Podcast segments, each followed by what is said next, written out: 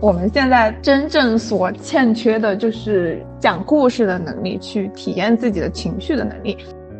可以做养成系的播客，成为一名养成系的主播，就是在每个阶段做到最好，尽可能的去按照自己的一些想法做下去就行。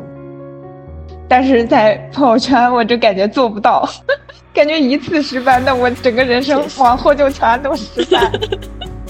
我当时也是发完朋友圈之后，把手机啪一摁黑，往旁边一扔，让他有多远离我多远，千万不要让我看到有任何人去回复了。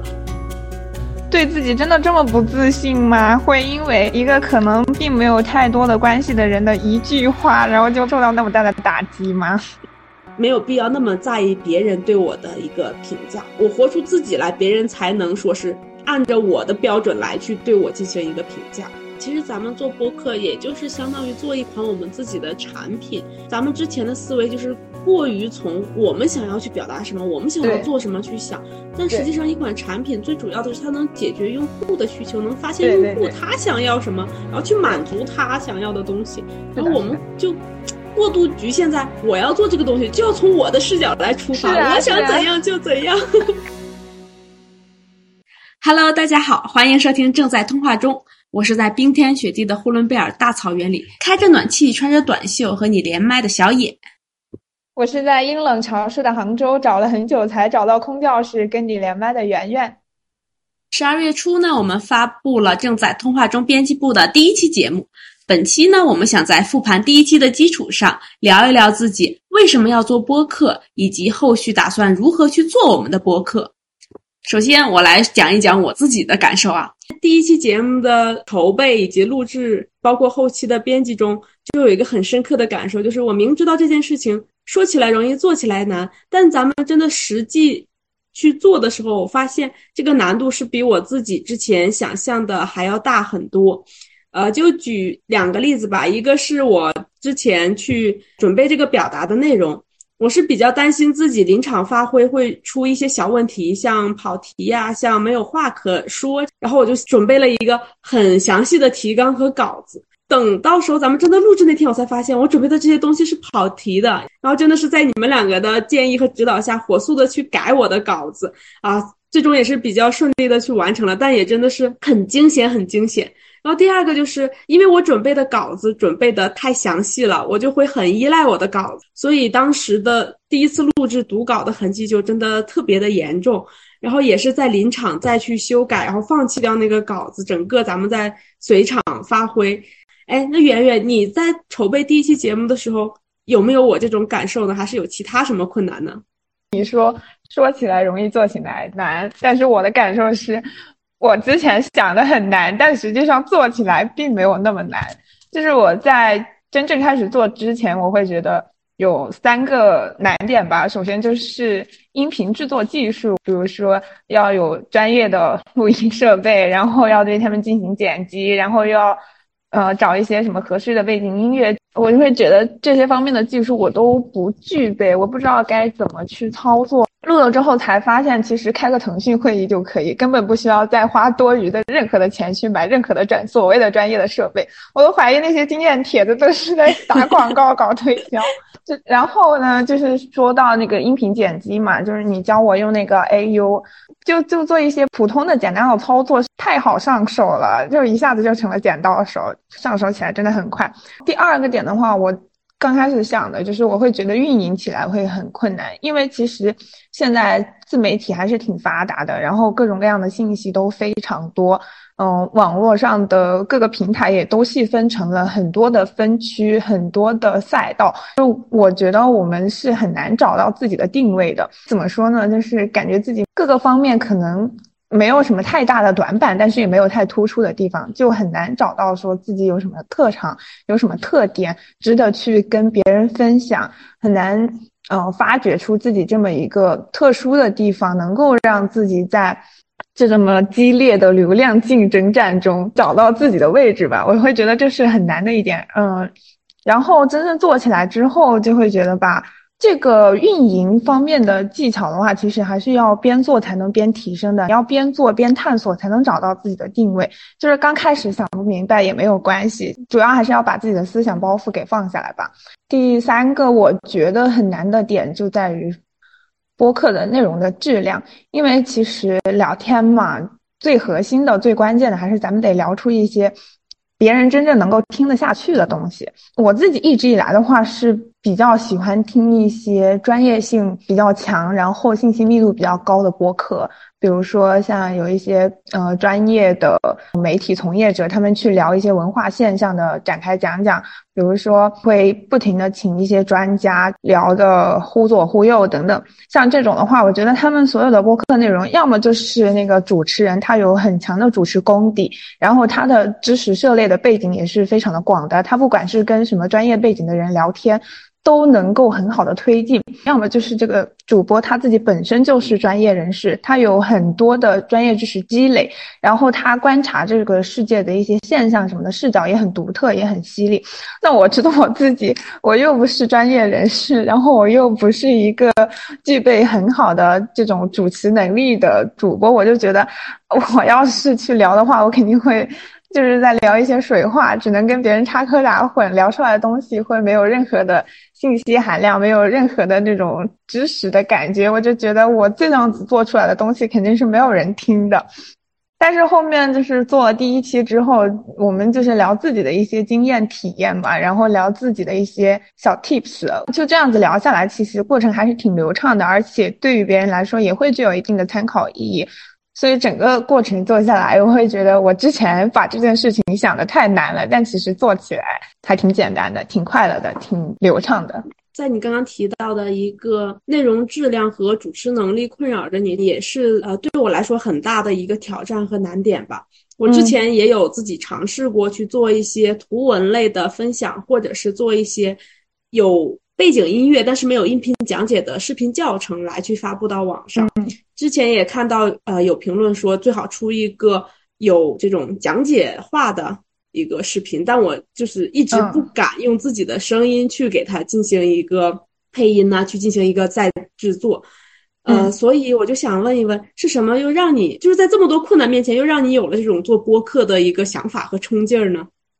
这股冲劲是你给我的。我们今年十一月八号的时候，我们俩不是打了一个电话吗？电话接通之后，你知道我在实习之后，你劈头盖脸一上来就是一大串灵魂提问。那 你在学校实习吗？那你上过课吗？课上的怎么样啊？上课过程中有没有存在一些什么问题啊？你有让你代教老师给你诊断一下吗？他给你诊断出了什么问题啊？他给的建议评价是什么？就是一大串的非常深入灵魂又很犀利的提问，然后你还。根据我的回答，就是给出了很多具有参考意义的建议。嗯，然后聊完这个之后，我们当时又聊了很多关于这种人生规划以及科研学术方面的科研八卦等等，就是很多东西，我们当时都我觉得我们还聊得挺有深度的。电话打到一半，打到途中的时候，就突然我就意识到说，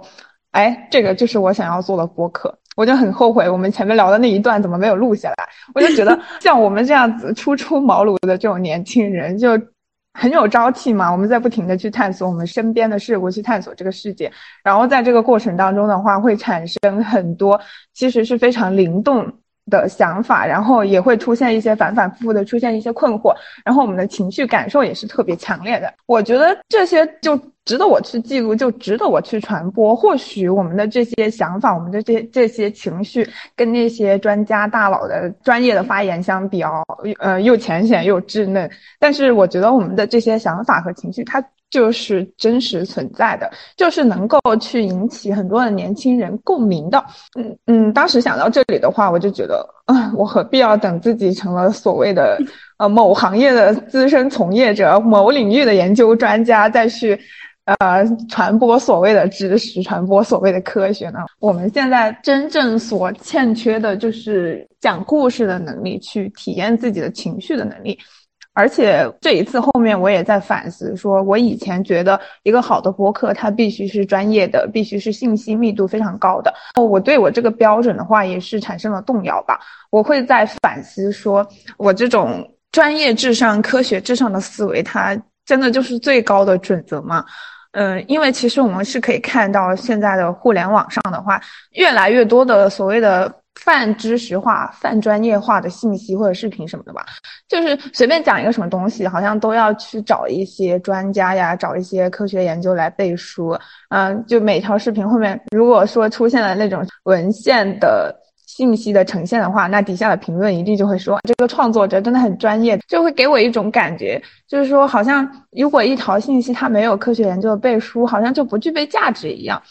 那我就在想，这样子它可能会导致什么样的后果？我自己接受了科研训练，所谓的科学研究，它背后的逻辑其实是要去找出来普遍规律，然后有很多就是一些关于统计概率、因果推断的东西。如果我们随便讲什么东西都要往科学、往专业这方面靠的话，就很容易让一些很鲜活的。故事很鲜活的生命被抽象化、被简化、被归纳成几个普适性的核心概念，或者说是几个理论。这样子的话，我会觉得还挺枯燥、挺冷漠的。我觉得就把我们自己在探索世界的过程当中，我们自己的情绪、我们自己的一些困惑讲出来，跟大家分享出来啊，然后把我们的一些反思、我们的一些思考讲出来就行了。这样子的话，我的那个思想包袱就放下来了嘛。我就觉得做播客聊天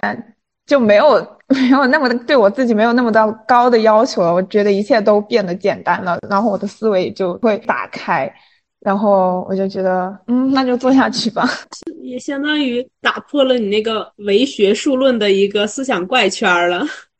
对对对，我觉得这个可能是我们这种所谓的学术垃圾。一个很不好的习惯，随便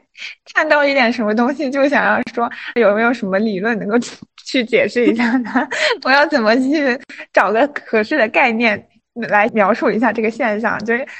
不管思考什么问题，好像都这样子，但其实呃又不具备。比较专业的那种科学素养，然后讲到最后的话又什么都讲不出来，就很打击自己的自信心。嗯，我记得之前在咱们第一期筹备节目的过程中，你就经常会去强调要以自身的亲身体验为中心。我感觉你就是尽可能的在避免自己学术思维对表达的局限了。然后确实，呃，我现在回想一下，你多次去强调以自身体验为中心去作为一个出发点和我们表达的一个落脚点，也确实很有帮助。像我就是会经常说说话就变成了一些很宏观，连我自己都把握不住的东西。然后我觉得如果没有你第一期的不断强调，可能我说出来的那个东西就又像空中阁楼一样不切实际了。嗯，我自己是这么想的，个体嘛，作为微观的客体，肯定是会受到一些宏观因素影响的。只是说，如果我们只聊一些宏观的东西，而去忽视微观的个体的差异的话，确实就会聊起来变得很虚无缥缈。我自己在 学习的过程中，这种感受也特别强烈。教育学嘛，我就感觉现在的很多研究。啊，要么都是做一些看起来好像很高大上的理论研究，要么就是去给政府的政策背书等等。就是我甚至都看不到这种教育研究里面最重要的元素，我甚至都看不到人了。我觉得这个感受，这种倾向还挺可怕的。所以我就最近吧，我就在思考说，咱们不管是做播客也好，嗯，自己搞学术也好，可能都是要。去把一些宏观的外在的因素跟呃微观的个体好好的结合起来吧，嗯，但是不过讲实话，具体怎么结合，我其实现在还没有一个比较能够说得出口的答案吧。我觉得就咱们就是边做节目边探索。说到这里的话，我其实就是想到我平时在 B 站上。我很喜欢看那种把它从小养大的这种猫和狗，我看着它们长大的话，我就会产生一种特别的欣慰感，我就觉得有那种养成系的快乐吧。咱们这种节目也好啊，咱们做公开表达也好，就不用太在乎自己现在能不能够一下子就做到非常非常好。我们也可以做养成系的播客，成为一名养成系的主播，就是在每个阶段做到最好，尽可能的去。按照自己的一些想法做下去就行吧。确实确实，你一说这个，我也就是很有同感，因为我除了猫猫狗狗这种视频，还看了很多博主，他从一颗鸭蛋开始去孵化，那个那是那个叫什么鸭，我倒记不住了，白白的，反正从看它破壳，然后看它学会游泳，看它学会飞，然后还会找家。就是有一种老父亲看孩子长大的一种 欣慰，然后是老母亲吗？哎呀，父亲母亲都不重要，就是长辈看着自己晚辈从出生到一路一一路成长，然后变得很优秀，真的是感觉很不一样。不是说我们最开始就站在一个很高的起点来去向大家传授知识，而是说我们努力的在提升自己，和他和大家一同成长，甚至是让大家看着我们一点一点这样子成长，也是很幸福的。就这个播客，对，这播客，呃，咱们在养成它，它也在让咱们一点一点进步嘛。正在收听咱们节目的观众们，也是在见证我们的一点点蜕变，甚至是有可能他在我们的呃这样子一个努力之下，被我们感染，和我们一同成长，这也是我们最想看到的一个结果嘛。嗯嗯，对，哎，然后这也是说到这种互相推动的成长，然后一起进步，我就。想到了，其实咱们第一期这个节目的推出的时候，就是，哎，我也是很开心，就感觉自己终于迈出了自己，呃，想做这件事的第一步。我其实很久很久之前就有想过涉猎自媒体，但因为我真的不想去用自己的声音来做一个表达，就一直搁置着。然后这次加上，呃，我又推出了第一期节目，然后还是和你，我真的觉得，嗯嗯，就非常非常的开心。就和自己的好朋友做了自己一直想做但是没有做的事情啊！但是说到这一点，我又想到咱们转完朋友圈的第二天早上，我迷迷糊糊的起来，就听见我妈在厕所放咱们的第一期节目，我真的感觉好尴尬。虽然是我的妈妈，是我最亲近的人，但我就觉得我的脚趾已经快能抠出一栋小别墅了。天呐！然后特别是我从卧室迷迷糊糊走到洗手间的时候，就在放。我自己分享考研 tips 的那一段，当时我就精神了，火速关掉了我妈的手机。真的，现在就而且进步和尴尬是一起来的。然后我想，就是因为我的反应很强烈嘛，我就想看看你有没有和我同样这种很羞耻、很不好意思的感觉呢？啊，其实是一样的，就是我在整个节目制作过程当中，前期嘛，我要。上传各种播客平台嘛，其实上传像比如说像在什么小宇宙、喜马拉雅这些平台上上传的时候，我的心情非常平静，就只有一种感觉啊，终于又完成了一个项目，就是那种轻快的感觉。但是后面我把。呃，就是我们在公众号上做的那种推文，分享到我自己的朋友圈的时候，我也是巨尴尬。我记得特别特别的清楚，我当时从我开始编辑那个朋友圈的文案开始，我就整个人开始紧张，开始发抖，就整个人都僵了。对，当时当时我记得就是晚上六点嘛，我本来其实已经很饿很饿了，我是打算转完推送就就去美美的去吃一大顿来庆祝一下我们首期节目顺利推出的，但是。我一开始写那个转发的文案，我的饥饿感马上就消失了。我甚至觉得我自己还可以去找个卫生间吐一吐。然后我的那个手啊，我的脚全部都开始变得非常的冰冷，整个人就好像被钉子钉在了那个座位上一样，只有我的手指在那里麻木的敲字。然后我编完那个文案之后，就是。跟你们就是 一直在那里啊啊啊，就是很尴尬，怎么也发不出去那种。我啊了很久，我才说，哎呀，发就完了，完完了之后就不管他了嘛，就就就这样子犹豫了很久，我才发送。然后发送完了之后，又跟着你们啊啊啊，就就特别特别的羞耻。然后整个微信啊，整个手机就好像变成了一个烫手山芋一样，真的很想把我的手机扔掉，然后我就找马上去找个地缝钻进去。因为我觉得在那种什么小宇宙、喜马拉雅这种平台上上传，其实我是以一个虚拟的身份存在的，别人根本不知道我这个人到底是谁，到底是谁在讲这些东西。其实我就一点都不紧张，但是让。我微信朋友圈里面这些跟我自己在现实生活中有交集的人知道我到底在干什么，我到底在说了些什么，就太羞耻、太紧张了。然后后面我就退出了那个微信登录，就就到晚上六点多的时候退出微信登录，然后到晚上九点多、十点多的时候才重新登回去，因为我觉得还是得回复一下别人的消息，不然显得很不礼貌。然后在那那个退出之后过程当中，我就疯狂告诉自己说：“哎，你这个是心理学里面的那种焦点效。”应，啊，是你自己想多了，别人才不会那么关注你。我就这样子，我才慢慢的平静下来。我当时也是发完朋友圈之后，把手机啪一摁黑，往旁边一扔，让他有多远离我多远，千万不要让我看到有任何人去回复了。对，倒也不能说不想看到，我其实是想让大家去关注到这个事情，甚至是给我们提一些建议的。但我又会觉得真的很尴尬，很尴尬，让我自己这种现实生活中的朋友发现自己在做这些事情。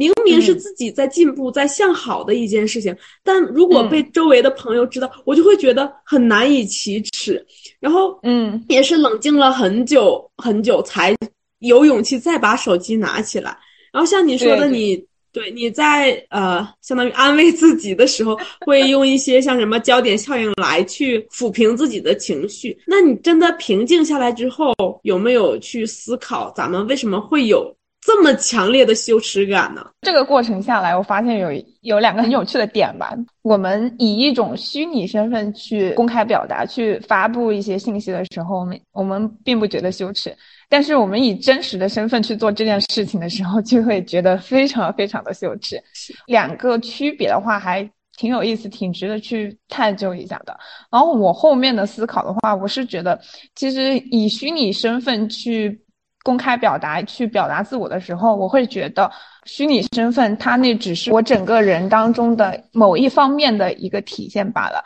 但是如果说我以真实的身份去表达的话，我会潜意识的把那些表达当成我整个人的全部。我在朋友圈分享我们的推送的时候，我就会觉得说，呃，这期播客做的好不好，就等于 我这个人好不好。别人对这个播客。节目的评价好不好，就等于对我这个人的评价好不好。别人如果肯定我的节目，那我就是有能力的；别人如果否定我这个节目，我就是没有能力的。我就发现，我以真实的身份去表达的时候，我其实是持有一种能力实体观的，就是说，我会觉得我自己的能力不是一成不变的，我并没有那种成长型思维，并没有你刚刚所说到的说我们是在向好的一面。我感觉我。做这个播客的话，我好像就是想要去博取他人的肯定。这种片面的思维会导致我特别的紧张，特别的羞耻，因为很害怕别人会对我有任何的负面评评价，就任何一点点负面评价都会被我当成是对我整个人的否定。而在小宇宙、喜马拉雅这种虚拟身份的平台上的话，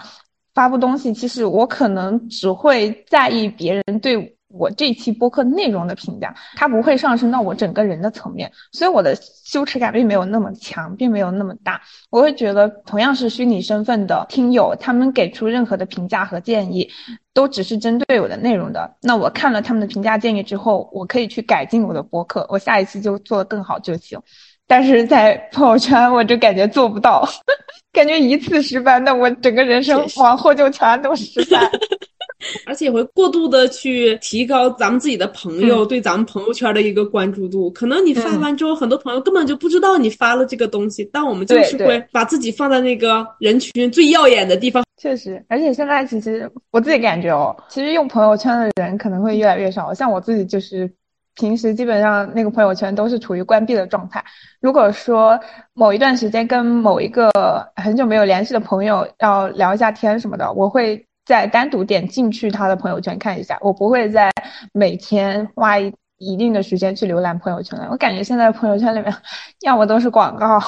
要么就是一些比较外向的人，就是发一些我可能看不太懂的一些跟情绪有关的东西。整个朋友圈刷下来的观感不是特别好。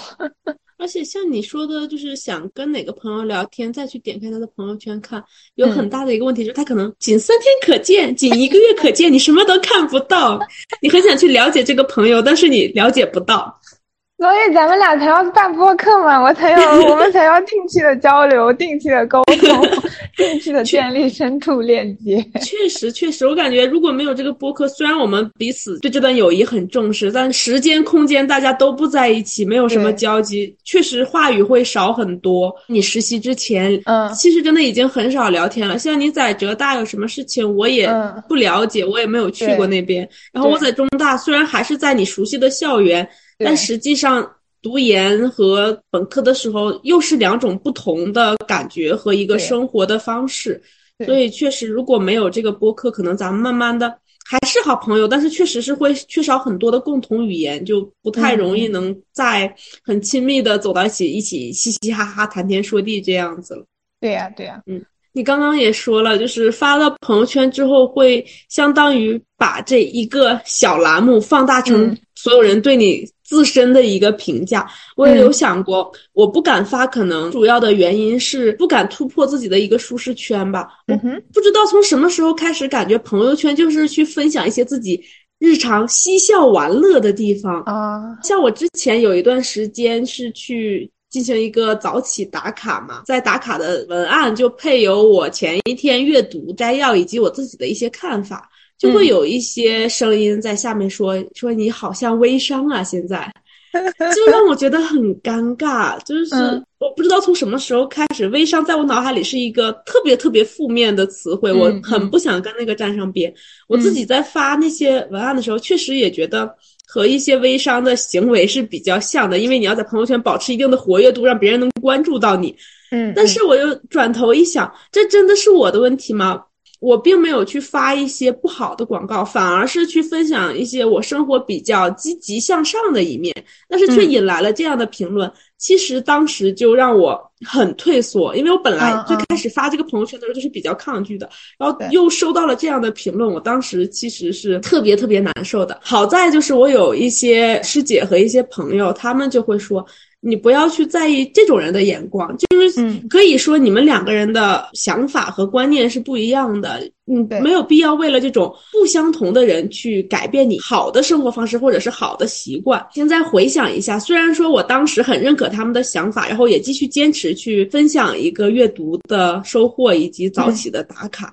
但那个同学评论的那一个消息。他可能比有十个同学在我下面评论说啊你好健康你真不错我期待你明天早起，嗯，他对我的伤害还要大，就可能很多人的鼓励都抵消不了他一个人带来的伤害，就导致我这一次。也会担心有同样的事情发生，嗯，就是我发完这个，再受到一些什么不认可，甚至是否定的一些声音，我就会很害怕，而且这样也是没有自信的一个体现吧。我不敢在人前去表达自己，不敢去突破掉这种思维的怪圈。但实际上，在人前表达，你只有表达的越好，人家才会越认可你。你只有敢表达，人家才有认可你的机会。像之前咱俩就不敢做，很纠结，嗯，这样子就没有人能去发现到你这种表达的能力，你没有机会去提高，也没有人有办法能给你相关的建议。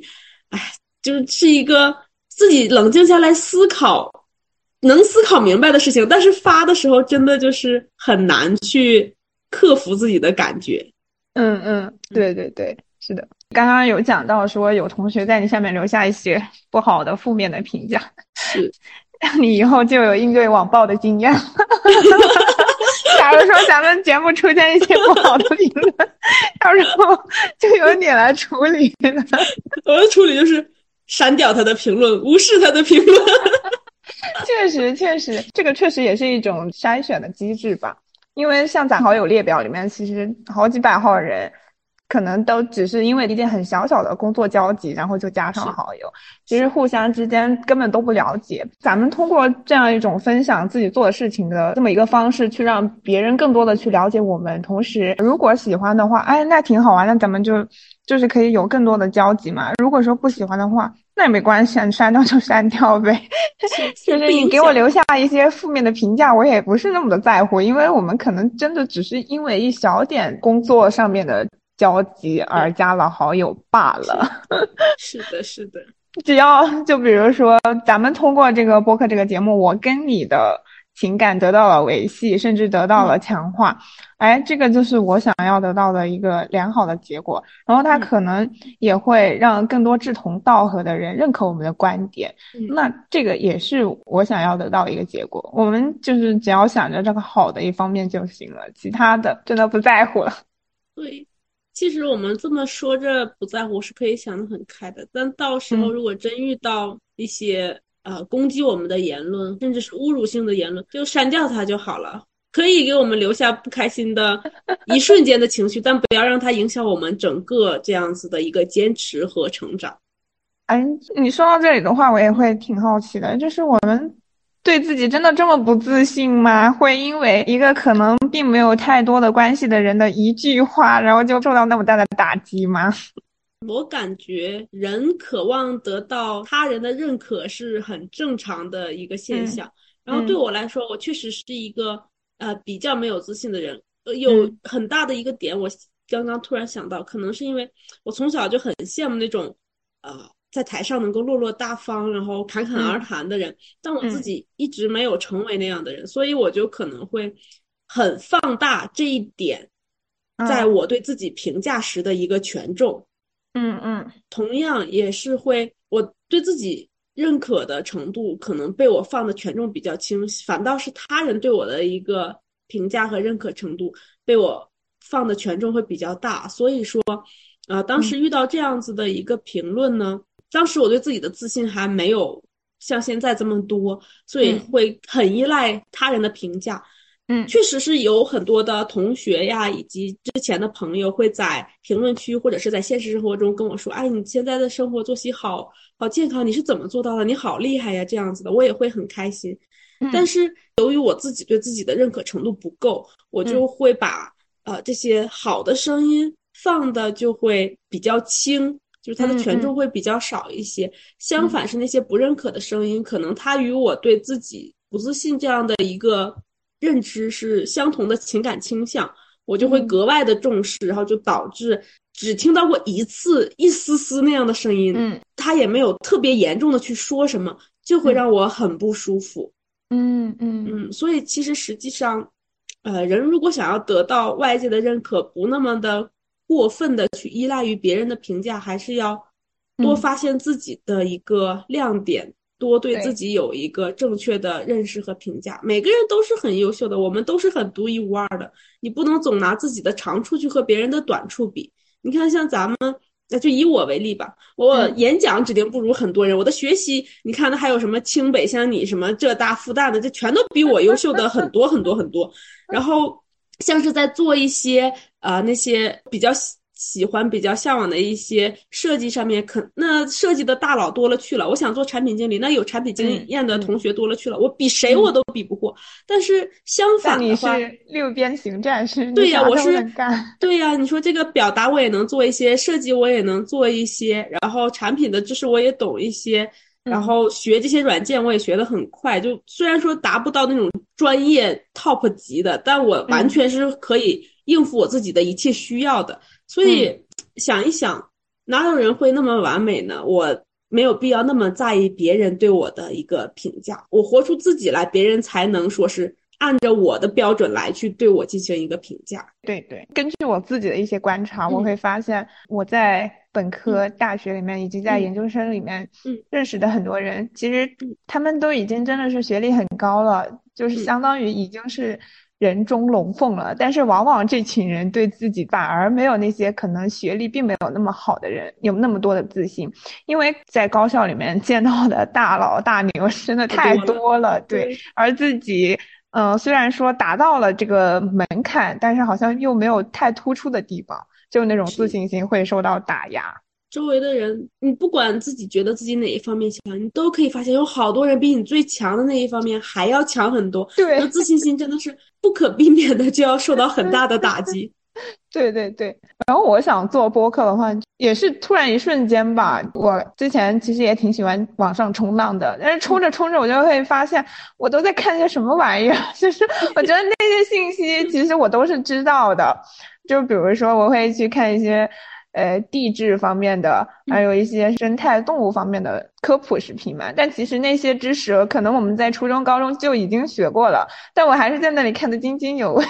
就是我我在想着，我这样子，我的时间是不是浪费掉了？然后我就会在想，创作这些内容的创作者，他们很可能也是跟我们一样，就只是普普通通的大学生，或者说是甚至所谓的学历还不如我们呢。嗯，我们还看得那么津津有味，为什么我们自己还没有自信去传播一些自己的声音，去输出自己的内容呢？对，哎，就像你说的，其实我们也不一定非要做我们现在正在做的这些比较科研类的学术，或者是更进一层这样的表达。那我们之前初中、高中学的那么么多的知识，甚至是还有小学的知识，我们都可以以一个更加轻松愉快、更加吸引人、更加容易懂的方式来去讲给大家。为什么一定要去找自己最不擅长，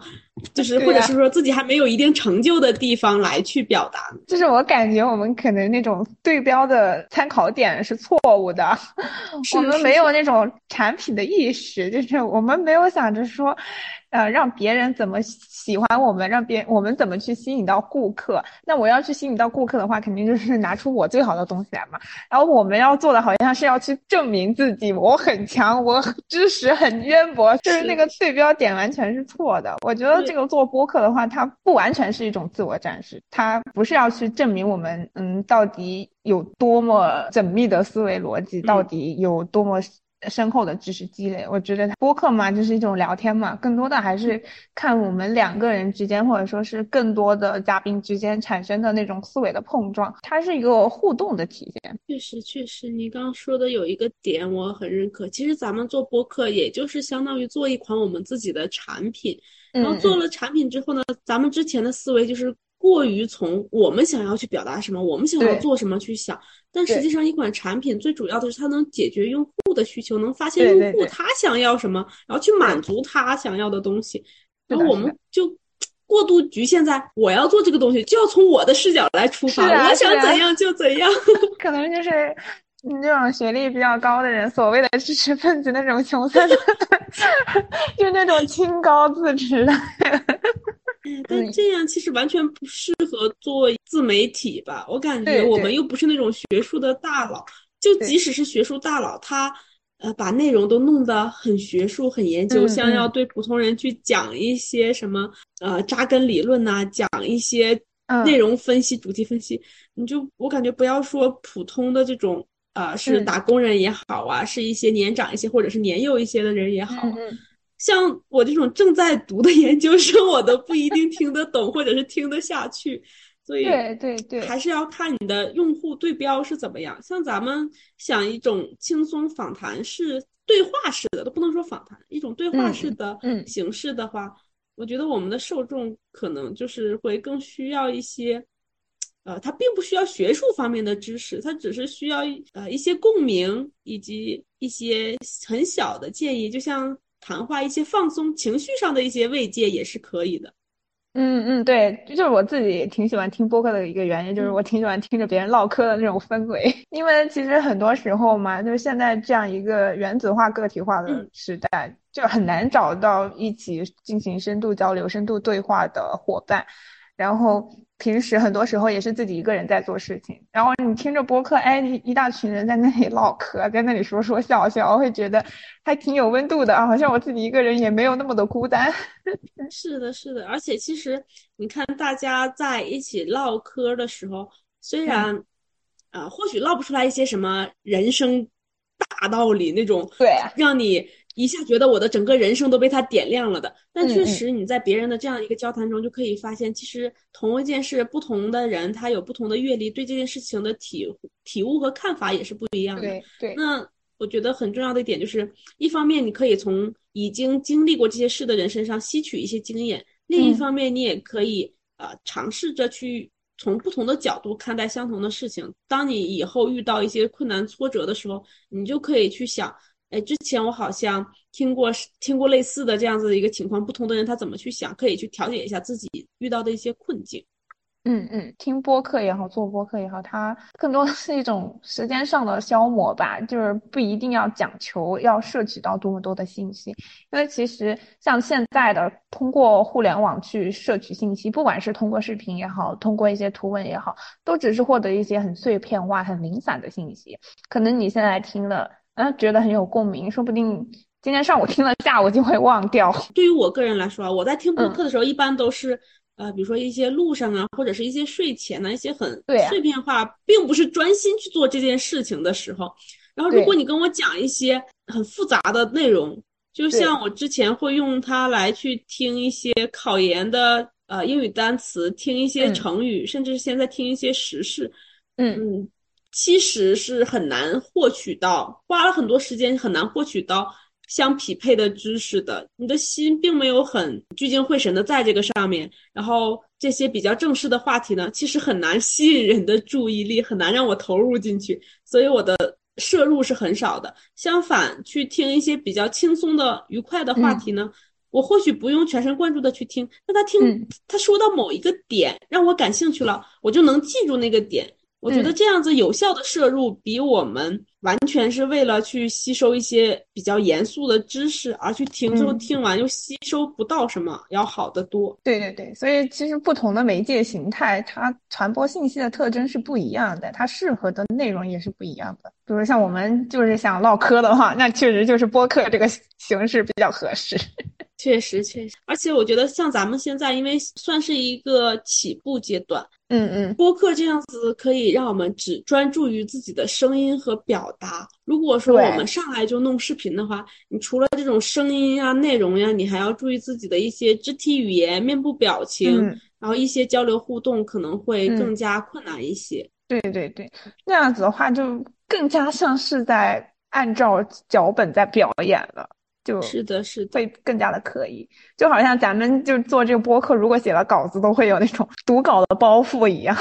对对对，就哪怕你没有去读那个稿子，你也会想，哎呀，我稿子里写了什么？是不是落下了一些什么点？然后就会整个人表达的非常非常的不自然。对啊，就就是一点都不真实了。而且虽然说稿子是可以避免你遗漏一些小的点，但其实很限制发挥。就比如咱们。啊，引申到一些自己突然想到的案例，就比如我刚才说我在朋友圈遇到的一些负面的言论。写稿子的时候，我一般是不会想这种负面的案例的。呃，所以还是要即兴聊天会比较好一点。可能大概有一个主题方向，然后随意发挥吧。觉得后期辛苦一点也没有关系，但是 这这这种聊天的过程会真的会真实很多。对，而且你自己也会舒服很多。嗯，那你看这种公开表达，其实也不只有这种视频和播客的途径，你就没有考虑过做一些图文呐，或者是像在啊某书、某音上面做一 些其他形式的内容，就也可以是交谈式，比如说对电影做一些解说呀，我们就可以以一种视频加音频的方式。你没有想过这些其他的途径吗？说实话，没有想过。首先就是要做自己能做的事情吧。你你，比如你说的，像做一些什么视频，呃，又要给加解说，然后又要可能又要把那些电影的某些情节剪辑到一起，我会觉得这是一个非常巨大的工程量。然后或者说只做一些对话式的视频，就好像你刚刚说的，如果把它做成视频的话，我们其实会有很大的负担，就关于自己的形象，关于自己的一些。嗯，行为，而且那样子更加容易 被别人人肉，或者说是会被 别人网暴吧。就我会觉得视频嘛，它作为一种多模态的这种产品。它其实能够承载的信息真的太多了，它又有画面，然后又有文字，又有声音，可能还会有音乐等等，这些东西都放在一起的话，这其实对于一个听众来说，它的负担是挺大的。就像我自己，我平时在看视频的时候，我又要去关注这个画面可能表达一些什么信息，又要去把它这种画面跟他这个人的一些配音结合在一起。我有有些时候整个视频看下来，我会觉得我好像什么都看了，又好像什么都没有看到。这种传输的效果，我是感觉不太好吧。所以其实我们也是可以很容易看到，现在很多网上的视频，它为了能够得到很好的传播效果的话，它就是把内容做的很简单，它就用一些大家可能都。秒懂的那种梗啊，或者说是表情包啊，就这样子简简单单的东西拼接在一起吧，它娱乐性很强，能够给观众留下很深刻的那种情感方面的刺激。但其实就是看完之后什么都没有留下，就是对于这个观众来说，他所获取到的信息基本上是为零。我自己不太想做这种东西。然后如果说你想要做比较有深度的视频的话，那对你的技巧要求又很高。嗯，这个我觉得不像音频剪辑技术那么简单，我觉得它是真的需要有专业的人士才能来干的。我目前不具备这种技术，我然后我也没有这么多的时间和精力去学习这门技术，所以我是不会考虑去做视频的。而且如果做图文也好，或者说去做推文的话，那其实又是你自己一个人在表达自己了。我就是想唠嗑，我就是想 想跟别人产生一些对话，这是我的需求。我这个需求只有播客这种形式能够最真实的还原这种对话的情景，能够最真实的让我们去产生一些思想上的共鸣，或者说是情感上的共鸣。所以我的这个需求就决定了我。就是要去做播客，我不会想着去考虑其他的形式。是像播客，因为你说的很有道理，它可以让听众抛去掉一些其他外力的诱惑，像一些图片呐，像一些呃视频，甚至一些背景音乐，或者是一些个弹幕评论，这些都是很分散这种用户的注意力的。像播客可能就会比较好的去呃消除掉这些方面的影响。是的，是的，而且听播客对听众的注意力的要求也没有那么高。对，就你想听就听一嘴，不想听你就放在那，让我们自己在旁边说就好了。其实，对这个对，不光对于我们两个来说像是聊天，对于听众来说也像是在聊天。你看，大家有的时候几个人坐在一起不也是吗？可能我们三个人到四个人坐在一起，只有两个人。再说话，说着说着话，可能第三个人他，哎，这个话题我感兴趣，我就过来跟你俩插一嘴。剩下你俩聊的不感兴趣，我在旁边坐着，但是我就是已经神游了，我也不参与到你们这种交流互动之中，就比较的舒服。嗯，哎，你这让我想到，因为你之前跟我说，就是我们在剪上一期材料的时候，你就说。对于你来说，听自己的声音是一件很痛苦的事情，就就所以这个我就很好奇啊！你既然你都这么说了，你为什么还要跟我做播客？因为每次剪视频，你都得不断的听自己的声音。那这不是因为是你叫我一起的吗？虽然说这么说起来挺肉麻的，但实际上确实是很大的原因，是因为呃，你叫着我一起。其实，在咱们备考考研期间，我就有想过去。做一些这种自媒体相关的事情，因为当时咱们两个每天嘻嘻哈哈的都很快乐嘛。我是想着以 vlog 的形式，以视频的形式来去呈现的，但我的行动力真的是比你的要差一些，而且当时我还不会 PR 什么的，我也不太想去学。嗯，而且视频嘛，你就难免需要去说话去表达，就当时还是那种不想踏出自己的舒适圈，然后就没有去尝试。虽然当时没有行动，但这个。欲望还一直在的嘛，然后你又提到这件事情了，你是我最开始想做自媒体的一个合作对象，然后现在你提到这个事情，又是以这种公开表达的形式，我就觉得，嗯嗯啊，那很好啊，我没有什么理由拒绝呀。好朋友邀请自己做自己想做的事情，这是一个很快乐的嘛。而且再加上今年这个秋招是很强大的一个助力吧，在秋招这个阶段，我就是相当于有意识的去输入一些知识，然后去练习表达，去复盘提高。这样子才让我有这种能力吧，能和你在这里一起侃侃而谈的去说。至于像你说我自己不愿意听自己的音频这件事情，嗯，呃，其实，在答应你之前，或者是说答应你之后，整个下来，嗯，我是没有考虑过这件事情，我没有把它当成一个呃可以作为拒绝你的理由，就是完全没有想过它。一直到咱俩第一次。去剪那个音频的时候，我才意识到，天呐，我真的不是很想听，只不过，呃，后来也是相当于习惯了吧，因为我想还是要去剪，去呈现一个更好的节目效果，去删除掉我们一些滴了当啷的那个话和一些赘词，想着给听众一个更好的体验，所以还是硬着头皮去听了。其实。听一听，对自己声音这种不想听的欲望，反倒会提高我的一个工作效率。因为我就想着，尽可能的就一遍过了，就咔咔咔咔咔剪完、拼完、就修完就可以了。所以就它也不构成我不跟你一起做播客的一个理由吧。只是说，因为这个东西，我觉得就很难以这种学术的角度来去解释，就是人之间很朴实无华的感情罢了。那我那我可能比较理智。我在找你之前，我还是有个很多的考虑的。你考虑过什么？其实主要还是跟你打的那一通电话之后，刚好撞到你的枪口上，被你这么一大通盘问之后，就改变了我对你的那种认知。我会觉得，嗯，这个人现在有几把刷子了，肯定能聊出好东西。我会觉得你有这方面的能力了。你刚刚说你想成为那种能够落落大方表达的人，你觉得你不够自信，但其实我我是觉得你在。在这方面的能力已经充足了，已经非常好了，这是一个原因。另一方面就是我我发现你，哎呀，你会好多的工具啊，这都是我不会的，那咱俩不就是互补了吗？我可能是会有很多的想法，然后你就是提供很多技术支持，这样子的话，我们两个才能够真正的做成一档节目。因为我如果只有想法，我不知道该怎么去实现，不知道用一些怎么技术把它剪出来的话，那我这个也只是空中楼阁罢了。然后你的话，就你你可能觉得自己有点惰性，你可能比较实在、比较务实、比较理科生思维，没有我那种天马行空各种。胡思乱想的话，那你可能就是没有一些灵感去，就是把你这种技术展现出来。你这种技术无用武之地，所以我觉得我们俩就是刚好就是互补吧。我考虑到这个互补，然后我就会给你发出了诚挚的邀请。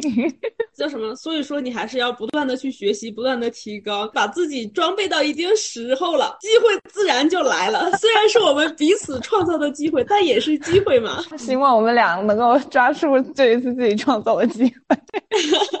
继续努力成长啊！那我们下面就来介绍一下我们之后的一些节目安排吧。因为上一期那个考研冲刺的话，基本上是在自己的舒适区找了一个我们都能聊、比较好聊的话题。那后面的话，我们还是要有一些规划，对这个自己这个节目，嗯，之后整体会是一种怎样的样貌？我们来介绍一下我们现在目前对以后的一些规划吧。我们目前的节目是希望分成两个大栏目。栏目一是叫做保持联系，我们会在不定时的一些特殊的时间点，或者是一些特别的事件发生之后，来去展开一个对话讨论。比如说，咱们已经发布的第一期节目是考研冲刺，嗯嗯，或者是说一些年度盘点，或者是一些其他时事。之后尾随的一些我们的看法，呃，然后我们还有第二个栏目，就是叫做月行仪式，也就是说，我们每一个月都会发起一个特定主题的活动，然后我们自己去参与。活动结束之后呢，我们就会通过一期播客去复盘，去给大家分享我们在这个活动过程中的一所想所得，我们所观察到的，我们所发现的，然后也是非常欢迎大家一起加入。